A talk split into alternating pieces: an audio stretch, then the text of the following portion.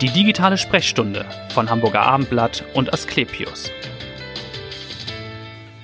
Wenn Menschen neu nach Deutschland kommen, geflohen sind oder einwandern, dann stehen diese neuen Mitbürger vor zahlreichen Herausforderungen. Oft geht es mit der fremden Sprache los, dann geht es um Wohnungssuche, um Jobsuche und das Kennenlernen einer neuen Kultur, die, die womöglich auch Traditionen in Frage stellt und Hierarchien in der eigenen Familie verschiebt. Über all das möchte ich heute sprechen mit der Psychologin Janan Baskin. Sie behandelt Menschen mit Migrationsbiografie, wie es so schön heißt, im Zentrum für seelische Gesundheit im Asklepios Klinikum in Harburg. Mein Name ist Vanessa Seifert und ich freue mich sehr, dass Sie heute zu Gast sind. Herzlich willkommen. Vielen Dank. Frau Baskin, wer genau kommt denn zu Ihnen? Sind es mehr Frauen als Männer? Welche Altersgruppe wird da abgebildet? Und sind es vielleicht eher, ist es eher die zweite Generation, also die, wo die Eltern nach Deutschland gekommen sind? Wer kommt zu Ihnen? Also wir sind im Stadtteil ja tatsächlich für die Versorgung äh, vom ganz Hamburg Süd mit zuständig und entsprechend kommen da alle möglichen Menschen zu uns in die Behandlung. Ja. Das sind dann Personen, die ähm, selber hierher eingewandert sind, eine eigene Zuwanderungsgeschichte haben, also größtenteils noch zweite, erste Generation, ja. also gegebenenfalls Gastarbeiterkinder, ja. die äh, Mitte der 70er hergekommen sind, die jetzt so zwischen äh, 40 und 60 Jahren alt sind deren Eltern quasi ähm, dann gar nicht mehr, die kommen seltener zu uns in die Behandlung, mhm. die sprechen in der Regel auch kaum Deutsch. Ja. Und diejenigen, die auch sehr viel zu uns kommen, sind ähm, quasi Gastarbeiter, Enkelkinder, ja, also dritte Generation. Ach ja, okay. Ähm, kommt viel zu uns in die Behandlung, ähm, mhm. auch mit eigenen Themen und natürlich auch Geflüchtete. Ja. Sind es tatsächlich eher Frauen? Man denkt ja immer, Frauen seien womöglich aufgeschlossener dem Thema Seelengesundheit gegenüber oder ist das ein Klischee? Also es kommen tatsächlich mehr Frauen, die sind dann auch offener anfangs im Kontakt. Männer kommen meistens über Umwege dann in die Behandlung. Die haben dann vielleicht eher somatische Beschwerden ja. und dann haben das die Ärzte nochmal empfohlen, sich doch nochmal vorzustellen oder Angehörige empfehlen denen das. Das ist dann nochmal ein bisschen mit mehr Scham behaftet. Okay, also auch eher mit sanftem Druck, dass sie dann zu ja. Ihnen geführt werden. Ne? Sie ja. haben im Vorgespräch schon mal gesagt, weil Sie sagen somatische Beschwerden, also die sind womöglich beim Hausarzt und genau. der sagt, ist diffus. Ich weiß nicht, woher dieser Schmerz äh, kommt. Es ja. könnte vielleicht auch seelische Ursachen haben. Und Sie haben im Vorgespräch ganz charmant gesagt, es gibt äh, Morbus Bosporus oder davon spricht man in, in, in Ihren Kreisen. Was genau ist das? Was bezeichnet das? Genau, das ist eine Vorstellung, die vor allem eher aus der Somatik kommt, in der Psychiatrie nicht so beliebt, ja. bei mir auch gar nicht so beliebt, aber äh, die quasi beschreibt, wenn Patienten zum Beispiel in die Notaufnahme kommen mit ja. so einem diffusen Ganzkörperschmerz oder ein Schmerz, der irgendwie wandert oder es brennt plötzlich und wenn Patienten sehr, ich sag mal, dramatisch wirkend in diesen Momenten in der Notaufnahme um Hilfe bitten und nur auf diese Schmerzen fokussiert sind, dann gibt es so die Vorstellung, ah, okay, das könnte sein, dass das irgendwie was mit der Migration zu tun hat, mit dem Hintergrund zu okay. tun hat. Ja. Und das hat sich etabliert in den vergangenen Jahren, dass man dieses Krankheitsbild so beschreibt, oder? Genau, das hat sich etabliert. Das birgt aber auch ein paar Gefahren, Mhm. weil man dann natürlich irgendwie davon ausgeht, ach Mensch, der hat einen Migrationshintergrund, eine Migrationsbiografie, der hat bestimmt jetzt irgendwie nur psychosomatische Schmerzen. Ja, dann Ja, und dann läuft man Gefahr, ich sag mal, nicht auf eine Angststörung zu achten, auf Mhm. Depression zu achten, auf eine Traumatisierung. Also es ist schon relativ tricky, man muss da sehr genau sein. Mit welchen Themen kommen denn die Patienten zu Ihnen? Können Sie mal zwei, drei Beispiele nennen? Natürlich anonym. Aber was sind so Themen, die die Menschen umtreiben? Also wenn ich, das ist teilweise generationabhängig. Mhm. Wenn ich jetzt beispielsweise an so Männer denke, die irgendwie zwischen 50 und Mitte 50 sind, dann kommen die häufig mit solchen Themen wie nach Arbeitsplatzverlust, irgendwie 30 Jahre lang hier gearbeitet, plötzlich ein neues Rollenverständnis, ich bin nicht mehr der Versorger in der Familie, Ja. meine Kinder werden vielleicht 18, 19, 20, distanzieren sich zunehmend von mir, möchten mehr Autonomie, gehen in die Selbstständigkeit. Und dann stellen diese Männer häufig fest, dass so wie ich mir vorgestellt habe, wie mein Kind irgendwie mit 20 vielleicht in Beziehung zu mir sein wird, oder so wie ich mit 20 zu meinen Eltern in Beziehung stand, das sind die heute gar nicht mehr. Also da gibt es plötzlich kulturelle Veränderungen, die dann sehr deutlich werden, gerade wenn so Umbruchssituationen sind oder Veränderungen sind. Und dann geht es um Kränkung Äh, dann geht's auch um Enttäuschung und irgendwie, wer bin ich jetzt eigentlich noch, wenn ich nicht mehr arbeite, wenn mein Kind auch nicht mehr abhängig von mir ist. Mhm. Also die Themen an sich ähneln denen, die wir auch im deutschen Kulturkreis ja. haben der Ausdruck, ja, der unterscheidet sich manchmal. Die Symptomatik, mhm. äh, die Idee davon, wie ich behandelt werde, die Idee davon, woher mein Leid kommt oder wie das weggehen kann, das kann kulturspezifisch sein. Wie aufgeschlossen sind denn so Patienten, wenn ich mir vorstelle, da kommt so ein Mit-50er zu Ihnen, einer jungen Psychologin, das kann man jetzt nicht sehen, aber vielleicht hören an ihrer ja. Stimme. Und da, man denken die, kann die mir helfen? Fragezeichen. Also wie aufgeschlossen sind die oder wie groß ist die Hemmschwelle dann doch, sich helfen zu lassen? Da spielen so zwei Ebenen mit rein. Da ist zum einen eine gewisse Autorität, also Autorität quasi, die ich dann mitbringe, dadurch, dass ich Psychologin bin. Ja. Also das spielt da eine Rolle. Man mhm. ist dann, man wird häufig dann bezeichnet als, als Doktor, auch wenn ich irgendwie keinen Doktortitel habe. Aber es ist so diese Vorstellung von, die weiß irgendwas und die kann mir irgendwas beibringen. Die okay. wird mir sagen, wie es geht. Das ist allerdings erschwert durch die Tatsache tatsächlich, dass ich eben auch eine junge Frau bin. Mhm. Und ähm, diese Menschen haben dann ja auch 20 Jahre vielleicht mehr Lebenserfahrung als ich und fragen sich dann, was möchte mir eine junge Frau mitteilen? Ja. Das ist schwierig. Das braucht Zeit. Ja. Das braucht eine gewisse Einspielzeit, Vertrauen aufbauen, ein Verständnis darüber haben, dass ich nicht dafür da bin, um diese Person zu kritisieren, sondern dafür da bin, um ein Verständnis aufzubauen, denen einen Raum zu geben, dass mhm. die sich öffnen können. Ja. Verstehe. Inwieweit hilft interkulturelle Kompetenz? Also ähm, Sie sind gebürtige Harburgerin, Hamburgerin, ja. aber man hört es an Ihrem Namen. Sie haben also auch eine Migrationsbiografie. Vielleicht können Sie dazu was sagen. Und wie weit ist das auch hilfreich manchmal? Ja, ich bin selber Gastarbeiter, Enkelkind quasi. Meine Großeltern kamen Anfang der 70er ähm, nach Norddeutschland, haben hier gearbeitet. Aus der Türkei, oder? Genau, sind mhm. aus der Türkei hierher gekommen. Meine Mutter ist selber auch als Achtjährige dann noch in den 70ern nachgekommen. Okay. Mhm. Und äh, ja, ich bin gebürtige Harburgerin und mhm. Hamburgerin. Und ich glaube, dass dadurch, dass ich eine Idee darüber habe, wie sich diese Menschen die Welt vorstellen, wie sie sich das wünschen, welche Bedürfnisse sie haben, wie sie ihre Bedürfnisse Bedürfnisse äußern, mache ich es, ja, also biete ich denen eine gewisse Einfachheit an, in Beziehung zu gehen. Ja, Genau, dass man denkt, okay, sie kann das verstehen, aufgrund Richtig. ihrer eigenen Geschichte, aufgrund ihrer eigenen Familiengeschichte. Richtig. Und mhm. interessanterweise spielt das allerdings nicht nur bei türkischen Menschen eine Rolle. Also wenn ich Menschen habe, mit denen ich sprachlich gar nicht kommunizieren mhm. kann, die aus Libyen kommen, aus Marokko kommen, ja aus Griechenland, aus Bulgarien, die sagen dann sofort, ah, du wirst mich irgendwie verstehen. Mhm. Ja, weil sie eine Idee darüber haben, dass ich weiß, welche Rolle hat zum Beispiel Familie, ja. wie drückt man sich aus, welche Gefühle sind gesellschaftlich in Ordnung, welche sind eher tabuisiert. Ja, okay. Wie ist das mit dem sich Hilfe holen? Das mhm. ist in bestimmten Kulturen ist das sehr, sehr ähnlich. Ja, okay, verstehe. Und wenn Sie türkische Patienten haben, würden Sie dann auch auf Türkisch mit denen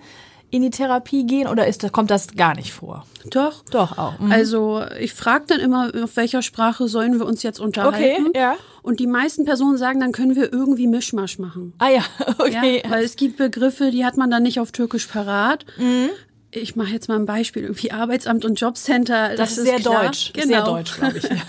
ja. In keiner anderen Sprache Genau, und dann ja. ist das vollkommen in Ordnung. Dann unterhalten wir uns so, wie es gerade passt, so wie man das hier im Alltag in Hamburg ja auch macht. Ja, genau. Und wenn es äh, Patienten sind, die eben eine ganz andere Sprache sprechen und des Deutschen nicht so mächtig sind, haben sie dann Dolmetscher? Wie holen sie sich Hilfe? Wie funktioniert dann so eine Behandlung?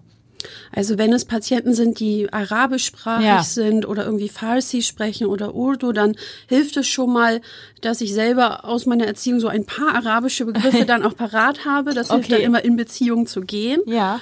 Und tatsächlich, um dann aber die Menschen zu verstehen, sind wir darauf angewiesen, dass wir Dolmetscher haben. Und die sind leider nicht flächendeckend überall vorhanden und die werden in der Regel auch nicht äh, bezahlt, sodass die meisten Patientinnen und Patienten, die holen sich Angehörige. Das ist eher ah, ungünstig, ja. mhm. weil die Themen, die diese Menschen mitbringen, sind häufig mit der Familie verbunden.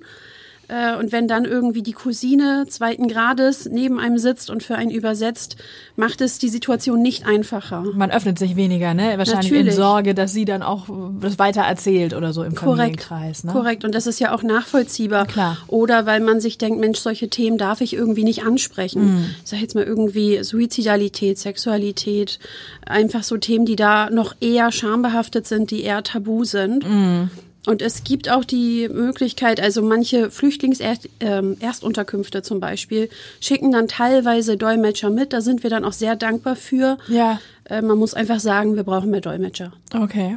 Und übernehmen die Kassen diese Behandlung oder wie, wie funktioniert Leider das? nein. Leider nein. Es ist also eine Privatleistung, wenn jemand äh, Genau, die sich kaum einer privat leisten kann. Ja. Also die Kassen finanzieren das nicht. Es gibt so gewisse Hilfemaßnahmen, es gibt gewisse Einrichtungen, jetzt auch die Dolmetscher oder Kulturvermittler, so werden die jetzt auch bezeichnet, fördern. Ähm, die müssen ja auch irgendwie eine Weiterbildung erhalten. Ähm, genau, das sind dann Ich meine gar nicht nur die Dolmetscher, sondern auch die Therapie insgesamt. Da gibt es ist auch keine Kassenleistung oder äh, Doch, doch das also Therapie, ich sage jetzt mal bei uns zum Beispiel in der psychiatrischen Institutsambulanz, Ja. äh, das ist definitiv eine Kassenleistung. Mhm, genau, nur die Dolmetscher sind sozusagen eine Privatleistung, die dann Richtig. zusätzlich äh, gezahlt werden müsste. Genau. Und wie lange, ist wahrscheinlich natürlich sehr individuell oder ist sehr individuell, aber wie lange behandeln Sie einen Patienten, eine Patientin im Durchschnitt? Kann man das sagen? Über wie viele Wochen begleiten Sie jemanden oder Monate vielleicht sogar? Also ich arbeite jetzt im Moment in der psychiatrischen Institutsambulanz. Als ich stationär noch gearbeitet habe, waren das so zwischen vier bis acht Wochen, Okay. Mhm. die ein Mensch dort behandelt wird. Ich sag mal in der Krise oder auch mal regulär geplant. Ähm, und bei mir in der Ambulanz behandle ich die ein bis zwei Jahre, teilweise auch länger, je nach Bedarf. Mhm. Und die kommen dann natürlich in einem unterschiedlichen Rhythmus, wöchentlich oder Genau, die kommen eher so einmal im Monat. Ach so, okay. Oder Mhm. alle sechs Wochen und ähm, ansonsten irgendwie bei Notfallbehandlung dann auch sofort. Ja. Und welche Rolle, wir haben das eben schon ein bisschen anklingen lassen, aber welche Rolle spielt die Familie insgesamt bei der Behandlung der Menschen? Also ich kann mir auch vorstellen, dass so ein Patriarch vielleicht mit einem sehr tradierten Rollenbild dann auch sagt zu seiner Tochter, was gehst du denn da äh, zur Psychologin, was soll der Quatsch? Oder wie, wie unterstützend ist das System? Also ich habe mir selber, ich habe mich schon oft gefragt, dieses Thema Familie, ähm, wie, wieso das so groß ist und habe für mich, glaube ich, festgestellt, es gibt einfach unterschiedliche Vorstellungen von familiärer Unterstützung. Und da muss man ja erstmal drauf kommen quasi. Ja. Ich weiß irgendwie, als ich angefangen habe in meinen ersten Berufsjahren, ähm, habe ich mich immer darüber gewundert, dass meine Kolleginnen und Kolleginnen in der Regel ich sage mal Bio-Deutsch, Ja. darüber irritiert waren, wenn die Familie eine so große Rolle gespielt hat oder wenn jemand mal mit Mitte 20 noch nicht ausziehen wollte, zum Beispiel, sondern lieber bei der Mama bleiben wollte. Ähm, und ich glaube, in diesen, also häufig bei Patienten mit einer Migrationsbiografie geht es um die Familie, weil die Familie sehr viel Schutz bietet. Ja. Es wird nur belastend für die Patienten, wenn äh, quasi eine der Belastungen auch aus der Familie kommt und man dann in so einer gewissen Abhängigkeit ist, loyal zu sein, treu zu sein, weiterhin für die Familie da ja. zu Und sein. die eigene Freiheit ein Stück weit limitiert wird, auch durch Genau. die Familienkontrolle oder so, wenn man es negativ genau, ausdrücken genau. will. Oder ja. weil einem halt das familiäre Wohlergehen, sage ich mal, in dem Moment tatsächlich wichtiger ist als das eigene. Mhm. Und dann kommt da eine Therapeutin, die dann sagt, heute darf es aber um sie gehen. Ja. Und das sind dann Dinge, die müssen viele der Patientinnen und Patienten erst lernen. Ja, natürlich. Und das dauert logischerweise. Ne? Das ist Definitiv. natürlich ein langer Prozess. Wir haben das auch schon mal ein bisschen gesagt, dass die Emotionen sich kulturell unterscheiden, haben Sie äh, gesagt in einem Interview. Das fand ich sehr spannend, weil ich immer dachte, naja, Gefühle, das ist ja ein universelles Konzept. Aber offensichtlich ja nicht unbedingt. Oder ist die Gefühle vielleicht schon, aber der Ausdruck ist anders. Genau. Also Gefühle sind universell, die sind quasi kulturübergreifend Ja. vorhanden, sowas wie Freude oder Traurigkeit oder Ärger. Aber der Ausdruck ist kulturspezifisch. Also finde ich es angemessen oder wie bewerte ich es, wenn ich ihn, wenn ich sie jetzt zum Beispiel anlächle? Ja, ist das freundlich? Das wäre eine deutsche Interpretation. Ja. Es ist vielleicht eine Aufrichtigkeit, weil ich ihnen in die Augen gucke und weil ich irgendwie eine gewisse Sympathie versuche mit auszustrahlen. Ja. Es könnte aber auch zu forsch oder fordernd wirken oder auch aggressiv interpretiert werden, je nachdem, wo ich herkomme. Ja, oder im Mann-Frau-Verhältnis womöglich flirtend. Also käme Richtig. da noch eine sexuelle Konnotation Richtig, dazu. auch ne? das könnte sein. Genau. Oder es könnte auch sein, dass äh, ich je nach Kultur, Hintergrund mir vorstellen könnte, dass es angemessener wäre, ihnen nicht in die Augen zu gucken, sie nicht anzulächeln, vielleicht eher auf den Tisch zu schauen. Und ich würde sagen, es ist unhöflich. Richtig. Und derjenige sagt, aber es ist eine, ein Ausdruck von Höflichkeit oder was Richtig. Nicht. Äh, Sie könnten sogar Gefahr laufen, ich sag mal, die Annahme zu haben, diese Frau traut sich einfach nicht oder ist uninteressiert. Ja. Und dabei würde ich mir dann in dem Fall nur möglichst Mühe geben, sehr höflich rüberzukommen. Ah ja, okay. Oh. Und das sind Dinge, die spielen in der Therapie eine sehr große Rolle. Ja. Weil Psychotherapeutinnen und Therapeuten oder auch Ärzte haben ja auch eine Vorstellung davon, eine eigene Normvorstellung, Mhm. wie sich Menschen verhalten, welche Gefühle adäquat sind. Und das sind nun mal eher deutsche Vorstellungen. Und die Ja. sind nicht universell. Ja, die dürfen sich unterscheiden. Und da muss man erst drauf kommen, dass im Therapiekontext die Art und Weise, wie mein Gegenüber Gefühle ausdrückt, natürlich einen eigenen kulturspezifischen Hintergrund Ja, haben ja. und daher gar nicht dem entsprechen müssen, so wie ich es interpretiere. Ich verstehe. Das heißt, wie viel, wie groß ist Ihr Team da in Harburg? Mit wie vielen Psychologen sind Sie da aktiv? Speziell für diesen Ja. Bereich, meinen Sie? Ja. Da sind wir ein sehr kleines Team. Nur Sie. Nein. Es ist so Also- One-Woman-Show, ja. Im Moment noch. Okay, aber der Bedarf ist groß, wenn man Ja. jetzt die Patientenschaft ansieht. Also ist da große Nachfrage. Ja. Eine große Nachfrage an muttersprachlichen äh, Therapiemöglichkeiten, Okay, die ich natürlich nur auf Türkisch anbieten kann. Und es gibt zig Menschen ähm, in anderen Sprachen, die ebenfalls Hilfe brauchen. Und man muss auch sagen, Menschen profitieren tatsächlich davon, Therapie in, in der Muttersprache zu bekommen. Äh, weil in dem Moment, wenn ich in meiner Muttersprache spreche, ich viel mehr Gefühle zeige. Ja. Also ich habe viel mehr Möglichkeit, mich offen und locker zu zeigen. Stellen Sie sich vor, Sie würden jetzt versuchen, das Gespräch mit mir auf Französisch zu führen. Ja, ja, das wäre sehr schnell erschöpft. ja, ja, man Genau. würde nachdenken, man würde versuchen, es richtig zu machen. Mhm. Dann ist man nicht mehr in dieser therapeutischen Beziehung. Man hat nicht mehr diesen sicher, diese Sicherheit und diesen Schutzrahmen. Gut, wobei die Enkelgeneration wird das natürlich auf Deutsch führen, nehme ich an, ne? Also die Gespräche. Es geht jetzt eher um die äh, Patienten, die wahrscheinlich relativ neu in Das Deutschland stimmt, sind. wobei die Enkelgeneration freut sich tatsächlich auch, Ja? wenn sie auf Urdu oder auf Türkisch sprechen dürfen, Ja. weil sie ja in der Regel auch ähm, zweisprachig Mhm. aufgewachsen sind und daher beide Sprachen für eine emotionale Bedeutung haben. Ja, das stimmt. Ja. Und wenn man irgendwie zum Beispiel mal schimpft, ja, dann ähm, machen das viele Menschen irgendwie automatisch auf Türkisch beispielsweise, ja, Äh, weil es da eine andere Verbindung gibt zwischen den Gefühlen und den Kognitionen. Vielleicht zu Ihnen persönlich jetzt auch nochmal zum Schluss. Warum haben Sie Psychologie studiert und warum gerade dieses Feld ja sich gesucht, was ja ein besonderes ist? Also ich muss sagen, ich wollte mein Leben lang Lehrerin werden, so ja. wie die meisten Schülerinnen irgendwie in der Grundschule Okay. und habe dann ähm, beim Abitur Wo haben Sie Abitur gemacht? in Harburg. Genau, ich habe mein Abitur auch in Harburg gemacht, war ein bisschen äh, mit Bausteinen, also war ein bisschen schwieriger, das Ganze dann irgendwie richtig hinzukriegen, aber letztlich hat es dann doch noch geklappt. Ja. Und ähm, in meinem letzten Abi-Jahr hat ein Lehrer zu mir gesagt, Mensch, du analysierst so gerne, du verstehst so gerne, du sprichst so gerne. Er meinte, entweder du gehst in die Politik oder du machst irgendwie Psychologie, aber Ja. man merkt, du willst dich für bestimmte Personengruppen einsetzen. Okay, ja. Und Politik wäre das auch eine Option gewesen? Kann man ja trotzdem noch machen. Ja. Machen Das Sie wär das also- auch? Nee, also engagieren Sie Wenn sich dann eher im politisch? Ehrenamt, Ja. aber genau. Okay, mhm. Und äh, dann habe ich mich beworben und es kam ein Psychologieplatz raus und den habe ich angenommen und habe dann erst im Studium festgestellt, das war auf jeden Fall das Richtige. Und wo haben Sie studiert? Auch In Wuppertal, das heißt, ich bin aus Harburg, muss man sagen, nach NRW gezogen. Ja. Das war ein großer Kulturschock. Ist das so? Ich komme aus Nordrhein-Westfalen. Ist das so ein großer ja, Kultur? Doch, das war ein großer Kulturschock. Und ich habe auch ganz oft gehört, man merkt dir an, du bist Hamburgerin. Ähm, so ein bisschen steif hat man mir Ja, gut, nachgesagt. die äh, Rheinländer sind anders, ja. Ja, genau. Mhm. Ähm, habe ich das erste Mal auch gemerkt, als Schnee gefallen ist. Da wurde nicht sofort geschippt. Und dann dachte ich so, Mensch, da habe ich eine ganz schöne hamburgerische Anspruchshaltung. Ach so. okay, also in Wuppertal studiert. Dann, ja, genau. Und dann nach Osnabrück für den Master, da habe ich einen Master in klinischer Psychologie gemacht. Mhm. Und da wurde auch ein Master quasi angeboten oder Module in interkultureller Psychologie. Ja. Und da habe ich dann letztlich, glaube ich, für mich so den Weg gefunden, dass ich festgestellt habe, ich will vor allem gucken, was gibt's für kulturspezifische Unterschiede Ja. und wie kann man eine gerechte Behandlung bekommen. Das heißt irgendwie, wie kann man auf möglichst viele Menschen Behandlung abstimmen, dass die ähm, ja ihre Bedürfnisse äußern können. Ja, spannend. Und die Stelle in Harburg war dann sozusagen, wie hat, hat haben Sie die gefunden oder haben Sie das mit aufgebaut, auch diese, diese Abteilung im Grunde jetzt?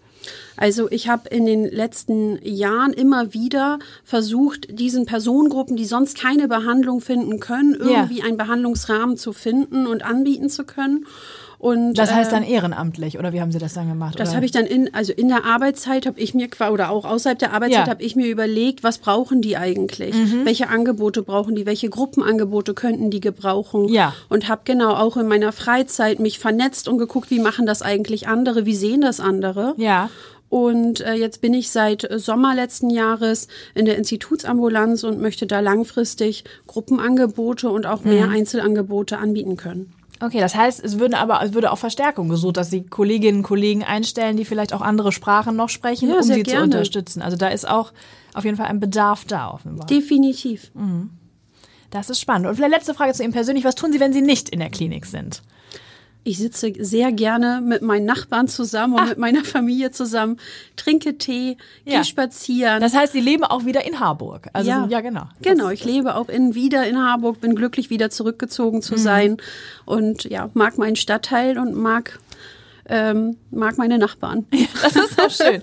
Vielen Dank, dass Sie da waren und dass Sie so wunderbar erzählt haben und aufgeklärt haben über diesen besonderen Bereich der Psychologie. Und hören Sie gerne wieder rein in die nächste digitale Sprechstunde. Vielen Dank. Danke Ihnen. Gerne.